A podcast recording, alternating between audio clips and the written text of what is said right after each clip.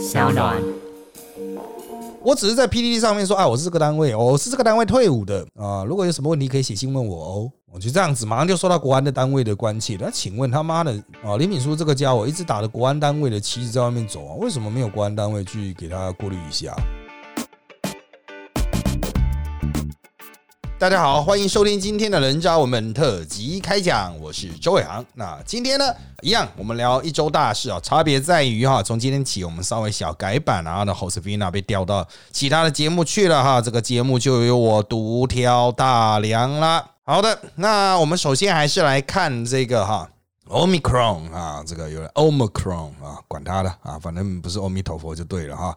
我们上周有提到了哈，其实等到大家已经开始在防堵国门的时候，其实早就已经偷偷进来了啊。因为世界各国的疫情管控的模式不尽相同啊，对边境的防守，台湾算是非常严的，所以台湾没有找到的话，那还算正常。那其他国家其实。特别是欧洲的国家哈，真的是很难防堵，所以现在已经有四十余国了哈，呃，甚至连一些嗯近期防御比较严苛的，像日本、澳洲，也都已经有人了是被确诊是这个奥密克戎病毒株的了哈。不过呢，世卫它有一个比较好一点的消息，就是到目前为止哈，这奥密克戎出现一个月以来哈，并没有传出因此病毒株死亡的案例通报。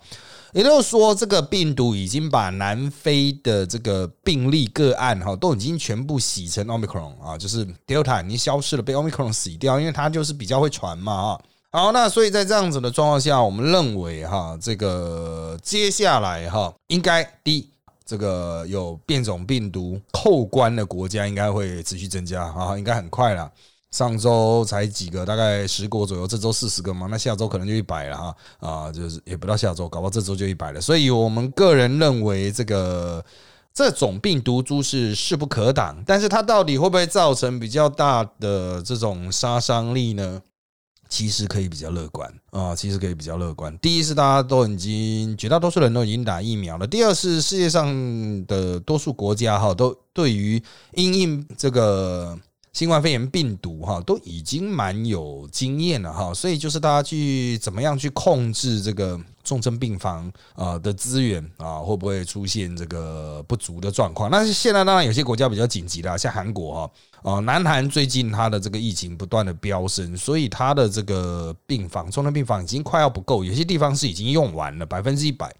啊，那当然，我们就持续观察，因为老话一句哦，韩国、日本真的是很奇妙对照组，他们的疫苗施打的进度差不多啊，这个人民的工位知识也差不多，生活习惯也不会差到非常多，可是病例数天差地别，日本是已经快要消灭。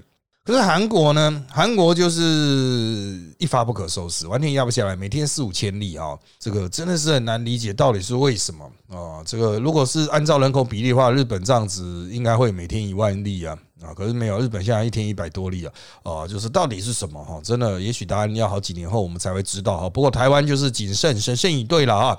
那因为奥密克戎使得我们开放边境的压力暂时的下降啊，我必须要提啊，就是本来一直都有这个压力哈，甚至在春节前是不是要提前开放都有压力，但是呢，因为这奥密克戎哈。从现在开始到春节的这一个多月哈，原则上应该就不会有人想要去这个主动推动说啊，我们应该在降低这种入境的隔离的日期啊哈天数了哈，把它降低，应该就比较不会有人了。所以，我们实际开放国，我们可能会拖到第二季，那第三季才会比较有具体的这种啊，讲白一点都观光了。啊，差不多到第三季，到了明年的第三季，我想哈，现在绝大多数已经打第二季的朋友们啊，现在是十二月六号嘛，六五个月或六个月后要打加强剂，所以如果到了明年的第三季，也是明年的七月开始啊，应该啦啊，大家都应该打了吧？现在已经有六成的人，然后我在那边跟各位报告，我们台湾已经在这个礼拜的周末哈，正式的啊超越了美国，也就是说我们的完整试打者。呃，就是在台湾是两剂的，在美国有一剂那个呃交生疫苗，他只要打一剂，他打一剂就算完整式打哈。那在台湾呢，已经有六成的人啊完成了这个完整式打啊，完整式打。那所以已经超过美国了，因为美国还是五成多，五成九了啊，所以我们已经超越美国了哈。好，那你也这样就知道美国的状况有多严重啊，就是大家不打疫苗的那种。意志力很强啊哈。那接下来这就成为世界这个可能就是很重要的关键了，因为世界上基本上大概可以分成几组了，第一组就是大概达到七八十趴的。啊，一二季都达到七八十趴，第二组就是大概达到五六十趴，第三组就是三四十趴的啊，三四十趴的代表都是俄罗斯啊，那这个大家就看了啊，这个差异性哈，到底会造成什么样的影响？因为大到这样子哈，已经不是统计学了，大到这样子就真实世界的实验了啊。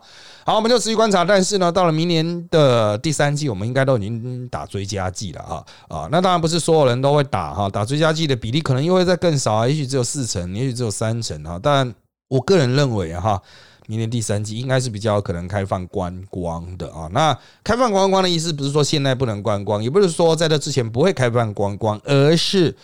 隔离天数了，大家都知道都是差在隔离天数。我去你那边要不要隔离啊？那我进来就回来自己国家要不要隔离啊？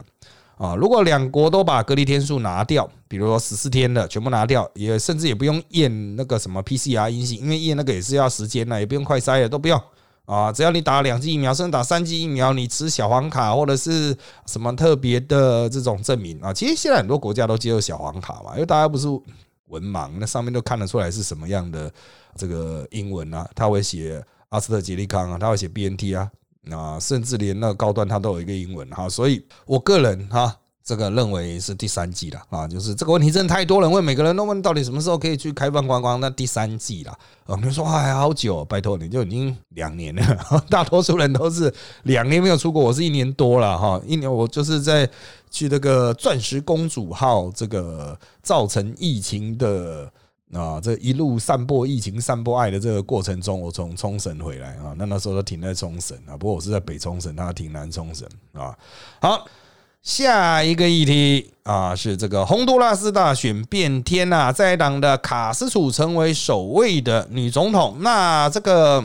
秀马拉卡斯楚啊，他在这个当选之前哈，就强调他当选之后要跟台湾断交，跟中国建交。那他这次在总统大选里面以过半的得票胜出啊。那这个现任总统呢啊，之前有来台湾毕业旅行啊，那。明年的一月二十七号会正式移转政权。好，那接下来就是角力的时间了。如果要说讲说他要跟台湾断交的话，洪都拉斯要跟台湾断交的话，那也是在一月二十七号之后啊。不过现在要传出他们的三个副总统之一认为说啊，没必要跟台湾断交了。他是在当选之后讲的，那是不是他能够代表总统的意志，或者是背后有多少角力？不知道。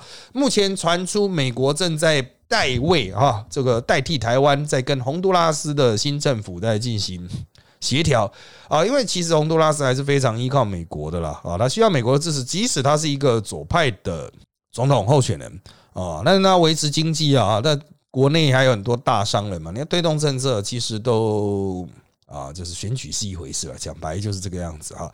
那当然，我不是说。呃，台湾就已经转危为安，这个国家都不会断交，而是美国的这个失利过程是蛮重要的。关键，美国愿意帮台湾去代位、去操作、去威胁，讲白一点就是威胁洪都拉斯啊，要他们不可轻举妄动的话，哈，其实就代表美国这种挺台的态度啊，将会持续的算是发功了哈。过去哈。我们比较少看到在台湾面临断交的时候，美国有一些强力的表态。但是随着近年啊，从萨瓦都开始哈，这些国家的断交的时候，其实美国的这种动作都越来越明确啊，就是他不希望这种状况扩大，或是台湾的力量要继续留在这个地方啊。那这些国家通常都会让台湾力量留在那个地方，包括我们的侨领啊，侨就是那种实际上的等于是。国家的经贸代表这样的角色哈，我个人认为啦啊，我个人认为在呃，虽然我们也没多少的邦交国了哈，但是在接下来的这一年哈，就是二零二二年，看点会从中南美转移到欧洲。哦，台湾跟欧洲的关系哈，那我们就持续的观察啊，我们就持续的观察啊，就是跟欧洲当然不太可能直接建交，但我们可以设很多的办事处，有非常多的投资案啊，只要有投资案绑在一起，讲白一点呢，如果我们有一个重要的科技厂去设厂的话，那其实就是一个很重要的结盟啊哈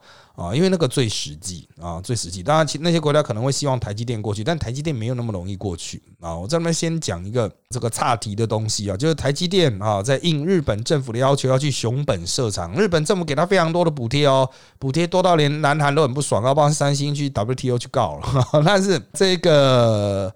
呃，厂熊本厂啊，应该是势在必行啊。我印象没错，它应该是二十八纳米的哈，但是这个已经很成熟的制成的产线。可是呢，日本因为它很缺乏晶片，他觉得自己还是要有一个代工厂，所以台积电要去设厂。不过日本政府帮台积电弄到了钱啊，其实就大量的补贴，然后也弄到了很多公共设施，也弄到了电，也弄到了水。但问题来了啊，没有人啊，日本没有那么多的。不能讲奴工啊，日本很多奴工，可是他没有那么多的电机系奴工啊。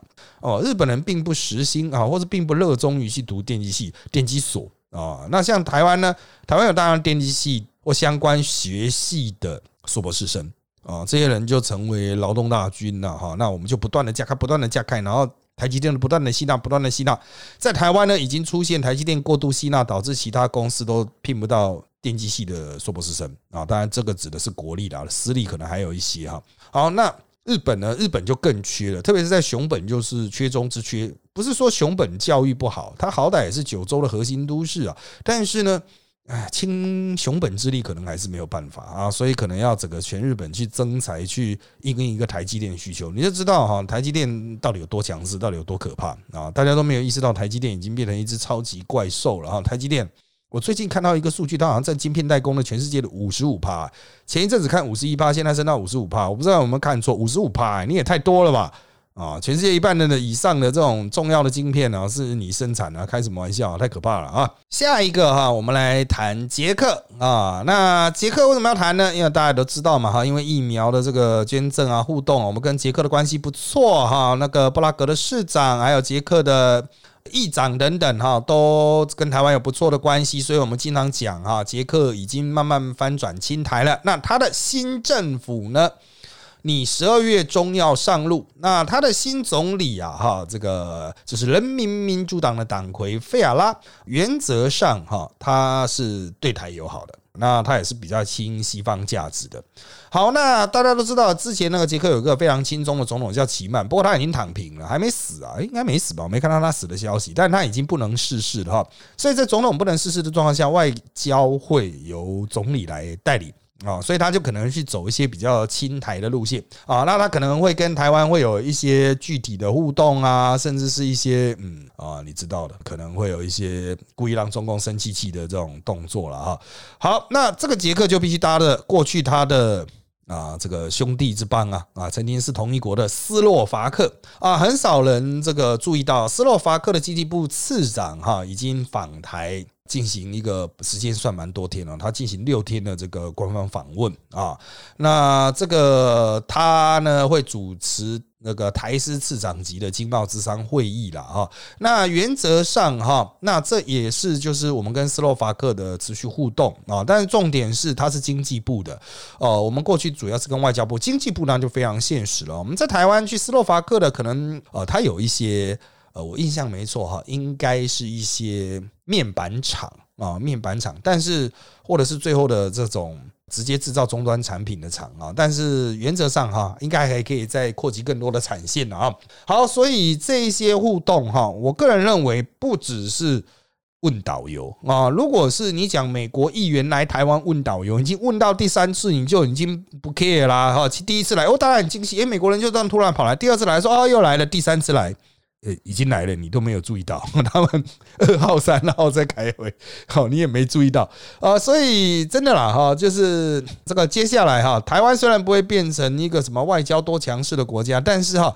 很热啊，就是我们的这种跟欧美之间的关系保持高点热点的状况啊，应该是短期内不会改变的，不会说啊，这现在来一来，哈过完年之后，哎，局势改变了，中共态度改变了，他们就不来了哈，这个是一个持续发展的过程。我们过去基本上是小国。又受到中共的压迫，所以没有外交可言。访台都是一些中美洲的国家、非洲国家，你会觉得说，哎，这个小朋友、黑朋友啊，到底有什么用啊？其实也不能这样看的哈，也是可以去帮帮他们。但是呢，接下来我们的看点应该就是这一些中欧国家的这些互动啊。啊，我个人认为哈，我个人认为原则上哈，这些国家他们都有一些技术力可以跟台湾交换合作。那如果没办，他们之前跟中国那么好嘛，但是就是没有办法有什么。重大的突破，那接下来也许跟台湾啊能够形成一种啊跨越这个空间条件限制的关系啊，这也是不错啊，也不错。所以大家也不用讲说，哎，那国家到底哪里啊？然后我们到底要怎么回报这个国家？难道我们要去观光吗？哎，也不用了哦，也不用了，就让钱 money talk 啊，哈，就让钱说话，让钱去制造出更紧密的互动关系。当然，钱不代表一切了啊，但是能够赚钱的生意。呃，才是维持长期互动的这个最重要的。你要讲说是原料吗？应该讲催化剂啦啊，能够赚钱的生意才是长期互动紧密结合的催化剂。好的，那继续外交议题，接下来我们要看的是哈，在这个。啊，就是我们刚刚提到了哈，美国的议员有第三波来，他为什么来呢？因为我们有召开这个国际国会的交流的一个会议嘛，哈，在十二月初的时候。好，那当然比较具代表性的是波罗的海三国的议员啊，这个都非常年轻哦，他们都非常年轻哈，然后充满活力哈。那这个他们的三国的友台小组，他们国会都会有跟台湾比较亲的嘛，哈。那他们这个三国国会的友台小组哈，就在这一次利用这个机缘来访啊，那。当然呢，他们来台湾要这个开会考察东西蛮多的哈，也有认识台湾风土民情。不过呢，比较这个值得注意的就是啊，就是面对威权主义扩张啊，这他们提的 agenda 啊，就是这个议程哈，面对威权主义扩张的应对策略，以及如何面对假讯息的威胁啊。那台湾主要也是在分享对抗老共。这一方面威胁的这个方法了啊，当然你要说到底有用吗？啊，民进党自己很常做假讯息的哈，我想假讯息大家都做了，大家都发啊，但是应对方法是另外一回事嘛。啊，就是大家把自己的盾牌拿出来，你可能有剑呢，但是这个是讨论大家的盾牌嘛，哈。好，那当然这类型的会议哈，之后应该也是会有，也就是说这个是大堆头的，很多国家被台湾邀请来，然后我们就在台湾开一个会哈，就会很多国家的议员会来台湾交流等等的哈。过去比较难举办的原因是，这些议员要来的时候，中共大使馆都会去威胁，我说哎，你们这样子，我要抵制你，以后不能来中国。可人家过去会怕。那现在可能不会怕，他现在会觉得这个我来台湾可以增加我 credit 啊，增加我的那种信用值啦，增加我的这个政治资本呐啊，所以老共的问题就是在于老共实际上留着负资产啊，那就是他们越去挡哦，其实就是越有负面的那个效果嘛啊，那像那个美国第二团来的时候，他那议员故意发个哎台湾共和国啊，哦我来到台湾共和国了啊，这个就是要故意激怒老共，他也故意讲说哎。这个老共就是知道我要飞来的时候，就还写信给我的这个助理说，叫我不可以要取消哈啊。那当然，老共啊之所以发这些东西，他也知道挡不住嘛。但他们的外交部门就还是要发，因为要对国内有些交代。可是对于国际关系真的有帮助吗？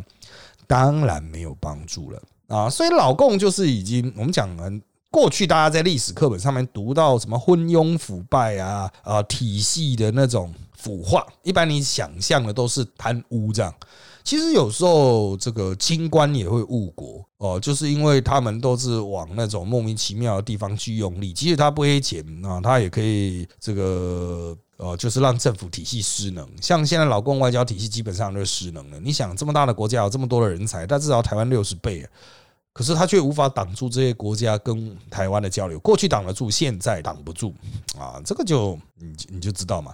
啊，就是失能了嘛？你人数多六十倍，资源多呢，也应该不到六十倍，但是也多蛮多的。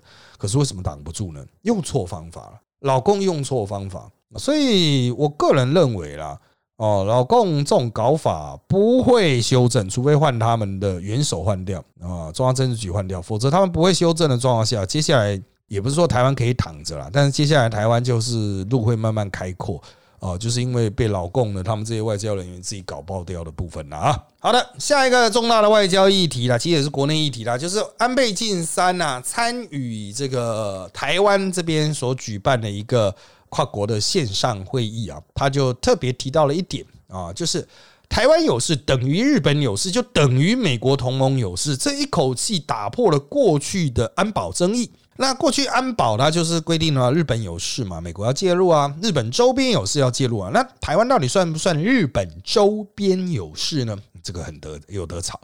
他们有说啊，台湾海峡才是日本周边有事。哎呀，那个台湾本岛可能不算日本周边有事。好，吵来吵去，安倍晋三直接跳过日本周边有事，他就讲台湾有事就是日本有事，等于日本被打。就这么简单，他的意思是说，你去看地图啊，这个怎么看就是台湾被打的时候，日本一定完蛋了。好，那当然，安倍对安倍这个分析哈，我的扎报礼拜三啊，我会有比较完整的分析。但这边可以讲的是哦，中国一样跳脚了啊，中国也出来指指点点，跑去这个召见日本大使来抗议。可是哈，问题在于说啊，那是我们的一个执政党的议员啊，要注意，安倍晋三现在不是总理，他是个议员，我们议员讲讲，他有言论自由啊，啊，议员连这个都不能讲。啊，所以他的这个大使啊，崔秀夫就说哈，这个中国你应该理解不同的想法了哈。那当然，华春莹是那边很 很激动啊，没有用啊，这个安倍晋三挡不住了。不过安倍在那边呛啊，他其实是要呛给那个林方正听的。林方正的现任外长一向被认为比较轻松，虽然他上台的时候就是说他是知中不是轻中，但是呢，他对中国比较和缓的态度呢，让安倍晋三有作秀的空间。虽然安倍晋三不见得心中认定这个新的外长林方正啊一定会亲中，或者是对中采取比较和缓，因为他们可能上台之后又变得很那种斗鸡化。但是重点就是安倍晋三他要去跟林方正选。哦，他要跟林方正选，所以就是他们两个的选区现在是在隔壁的，但接下来可能合并，因为人口数的关系。哦，所以接下来哈，就是啊，戏很多哦，接下来戏很多，双方都会很很会演呐。老安倍晋三可能会演得非常激进啊，非常那个亲台啊，来台湾访问啊，什么的都是有可能啊。假如他的身体状况 OK 的话，他来台湾一定会被盛大欢迎的。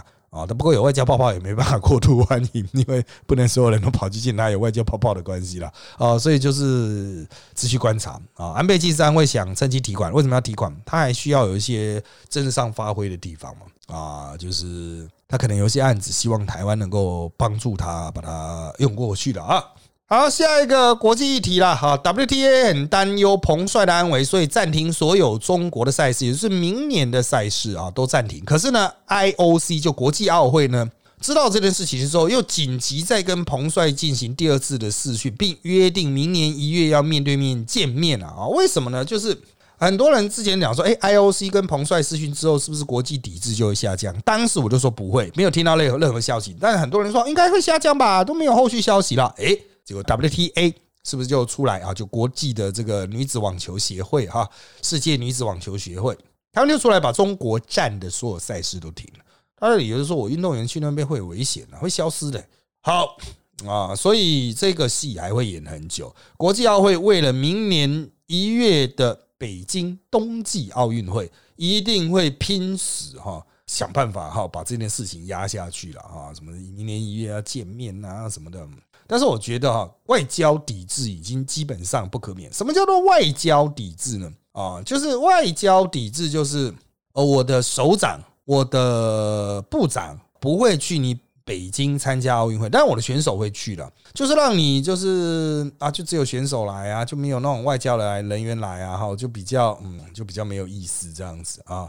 好，这个是一个抵制的方式，那会不会闹到选手都不去呢？不知道啊，不知道。目前看起来应该是不会啊，但是外交人员不去的话，其实就已经会让中国就是觉得。就是来的元首都是非洲的那一些中国“一带一路”的元首啊，世界各国大国元首都不去啊，习近平的面子挂不住了。好的，接下来我们来看国内疫情的部分。那国内没有疫情了哈，我们已经很久都没有本土个案，有找到本土个案也是很久以前了，好几周，哎，两周以前了。然后呢，也是被认定为是旧案啊，所以原则上我们现在国内应该是相对安全的。好，那相对安全的状况还需要大家做好防疫，什么样的防疫？边境防疫，还有就是打疫苗了哈。那我们现在国内每天疫苗的接种量是一直趋缓的。当然你会说，哎，B N T 还是很热啊，或很多人要打 B N T 啊，但是已经跟先前每天可以打到三四十万，现在一路下滑到二十万左右。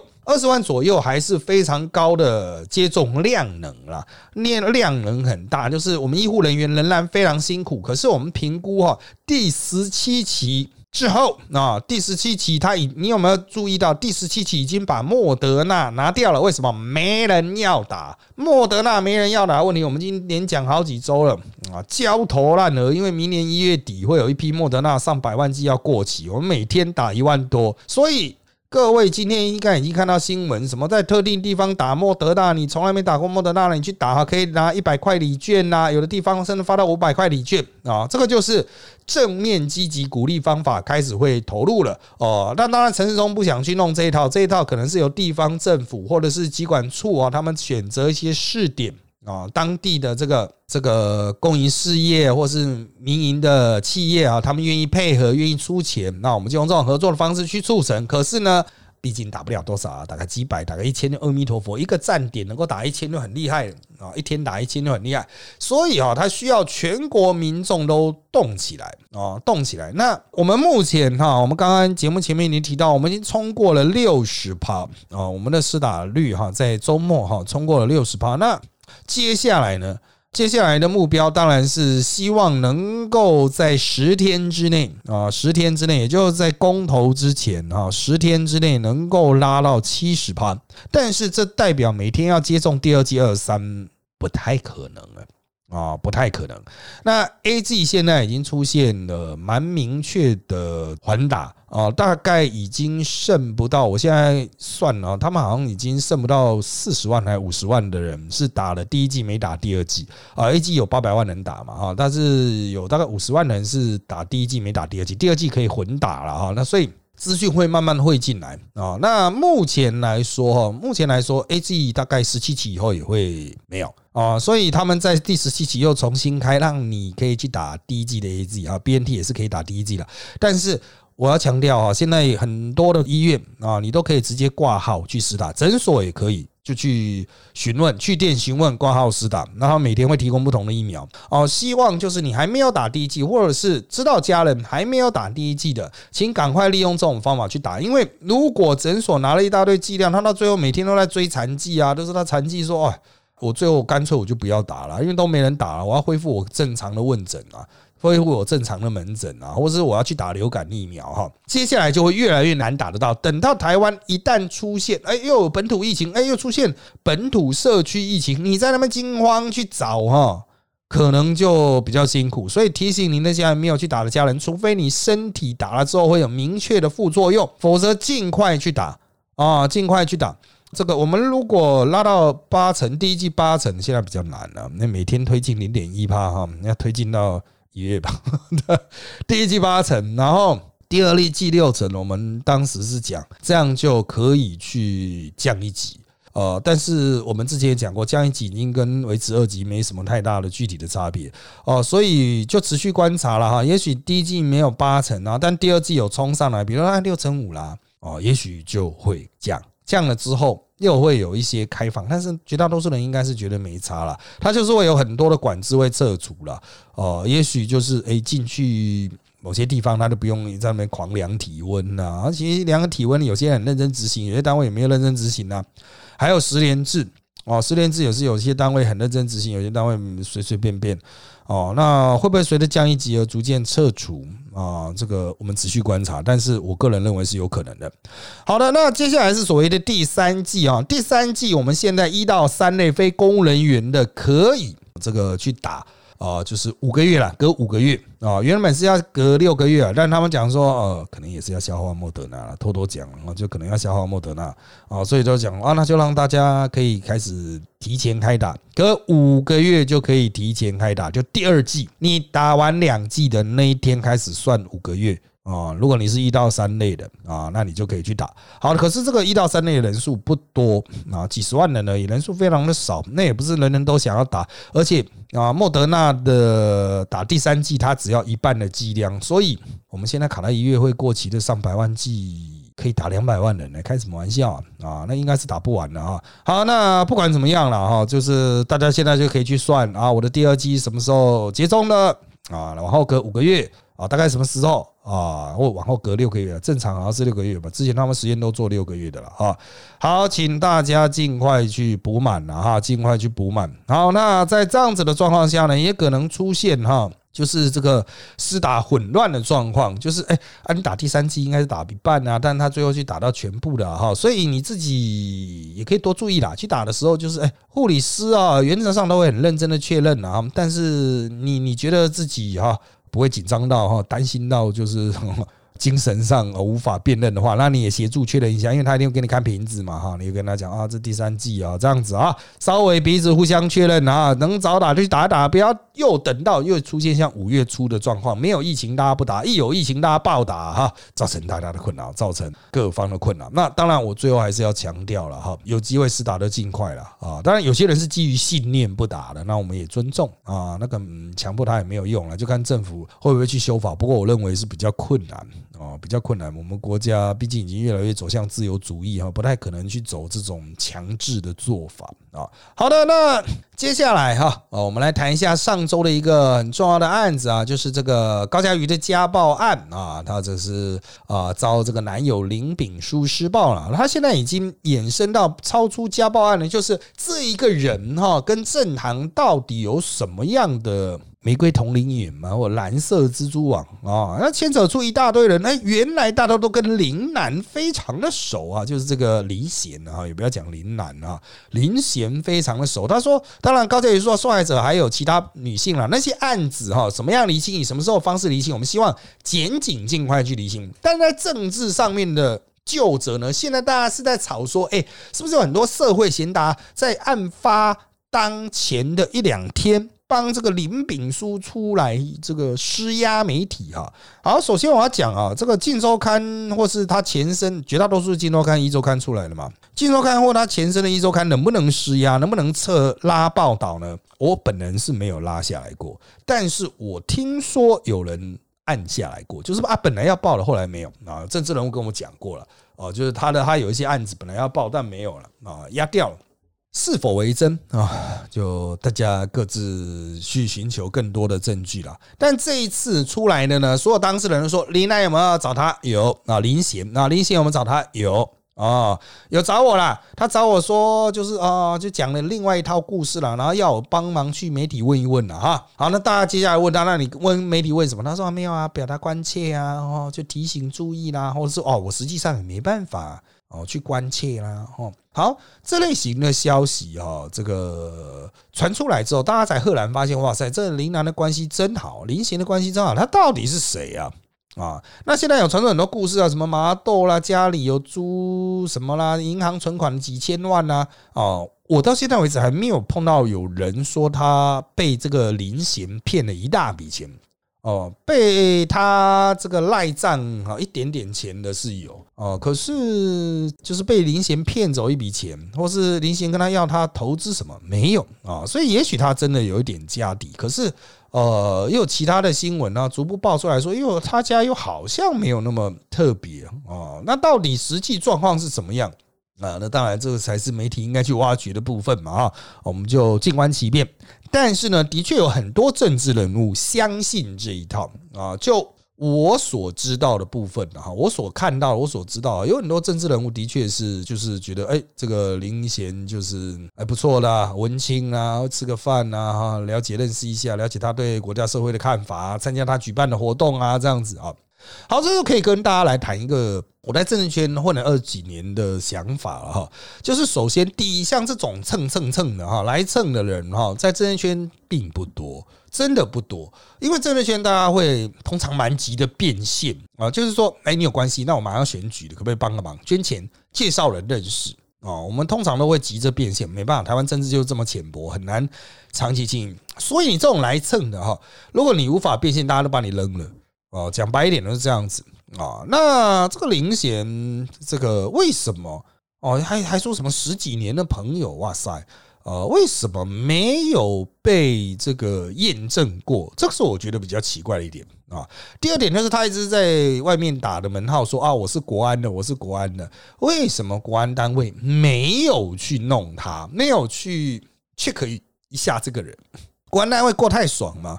我专门提供一个。啊，我个人的经验，个人过去服役的单位是国安局下辖的一个情报单位。那么啊，我们就算广义的国安下辖嘛，所以我们退伍之后还被国安监听啊啊。好，那这个都不是重点了，重点是有一次我在 PTT 上面回文，有人问说，哎，我们这单位啊，他抽到了哈，呃，进去要怎么样啊？我就说，哎，可以写信给我啊。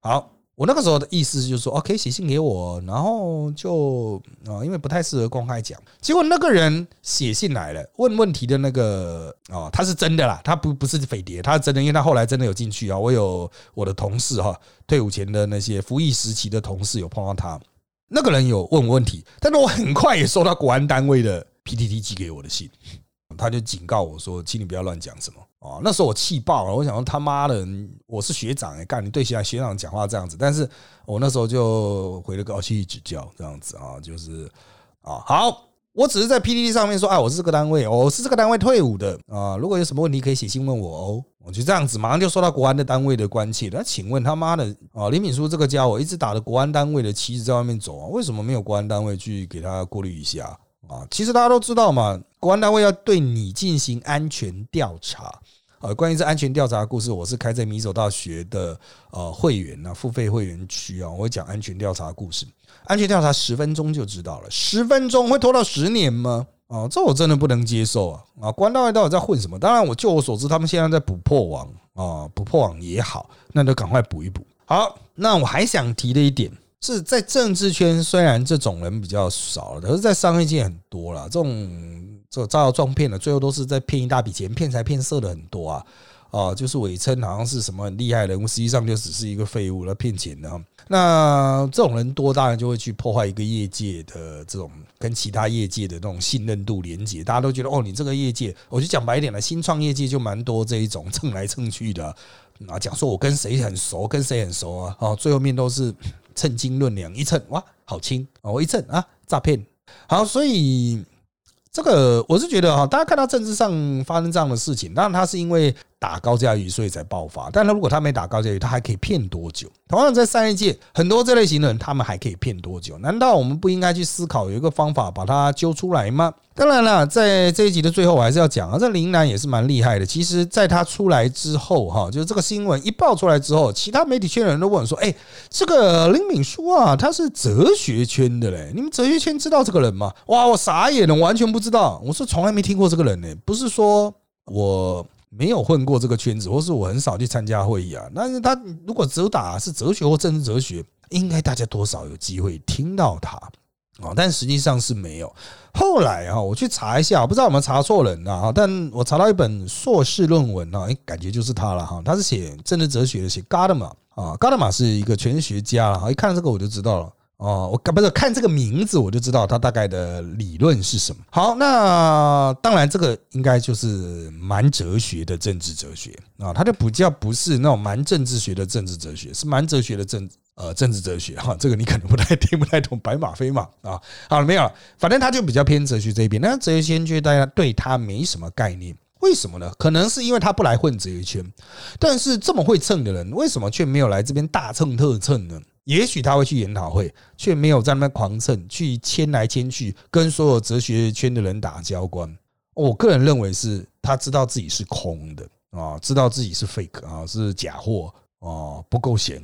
啊，会被揭发啊！跟哲学圈的人站在一起的话，哲学圈忙问你几句，发现你你这个不懂，你那个不懂。可是呢，同样的一个这个 title 啊，比如说政治哲学比较偏诠释学，哇，拿去那种其他人文领域，哇，这个可以唬到不少人，因为大家都不懂啊，啊，大家都就觉得哇，好好艰深呢啊！你研究这个是是有什么样的看法？哎，对这个建议好像哦颇有见地，真的吗？很多人都提到这个林贤哈。啊，在跟他们聊的时候说，哎，发现这个年轻人啊，能够提蛮多建议的啊。我看了很多人这样描述之后，没有任何人举出一个具体的例子，就是说这个林贤到底建议的什么是非常好的建议？没有哎，大家都举不出来。比如他有建议什么政策，他有建议什么选举的方法啊，好像都没有，大家都举不出来。那其实不就代表这家伙是空的吗？哦，那当然了，为什么这么多人会被这家伙诓到呢？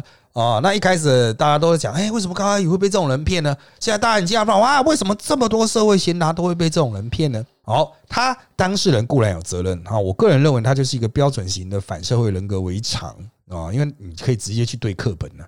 哦，他到底符合多少课本中所列的条件啊？但是他个人的问题是他个人问题，到底是我们的社会、我们的政治圈生了什么样的病，会让这种人有生存的空间呢？哦，这个才是应该好好思考的部分了啊！好的，今天因为时间关系，就谢谢大家收听这集的人渣文本特辑开讲喽。现在我们在各大 Podcast 收听平台，如上 A P P、Apple Podcast 和 Spotify 都可以听到我们节目哦。欢迎大家订阅、留言给我们五颗星，那我们就下次再见喽，拜拜。